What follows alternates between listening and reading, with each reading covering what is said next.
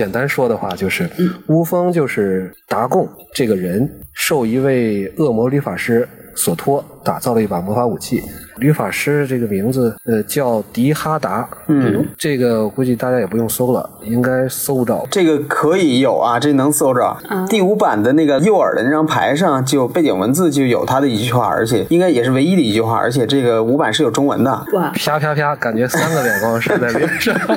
干对，得这太个漂亮了。就是这张牌是一个那个那个灵气嘛，一个生物结界，一嗯一点无色加零点绿，就是挂上的那个生物，就是所有生物能挡就必须得挡它。然后这个背景叙述说的就是在设计圈套时，成功与否并非取决于陷阱的品质，而是决定于诱饵的品质。对，说这句话的人就是你刚才说的这个恶魔律法，叫盖亚朵尼迪哈达。呃，郎大刚才说的背景叙述，我觉着特别贴合这个达贡的生平，因为恶魔律法师迪哈达的确是骗了这个达贡去铸造无风这把剑的。当时呢，他向这个达贡许诺了神一般的力量，有的说法啊，说是赐予他一种成为律法师的力量。但是咱要说回来，达贡呢也不是什么好人，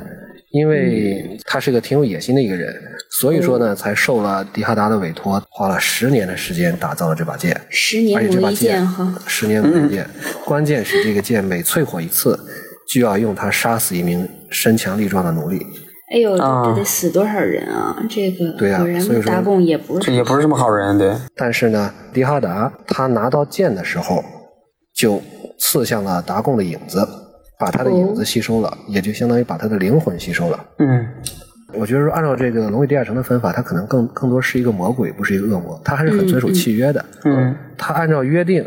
还是赋予了达贡强大的力量。然后呢，就达贡就一直就追杀他。刚才咱们说这都是迪哈达的设计嘛。对，实际上，迪哈达他打造了乌风，但是呢，他对乌风这把剑并没有太大的兴趣哦。他的真实的目的是培养出一个强大的战士，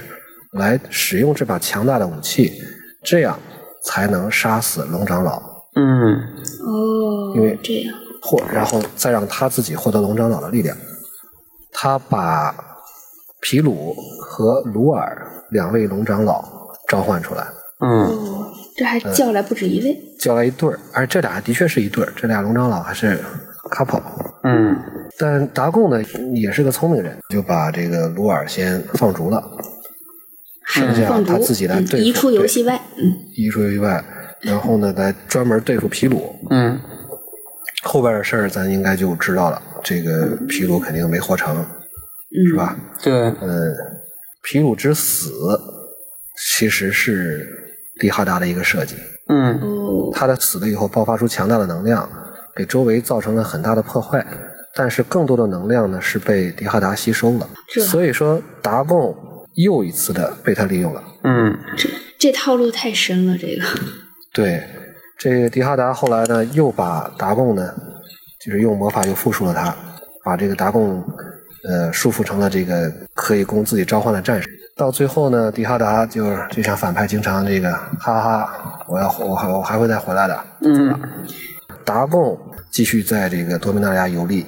呃，决定向东前往这个泰瑞西亚大陆，就是兄弟之战，对，呃，嗯科萨和米斯拉他们大战发生了一个大陆，然后未来呢，打算再找机会向迪哈达复仇。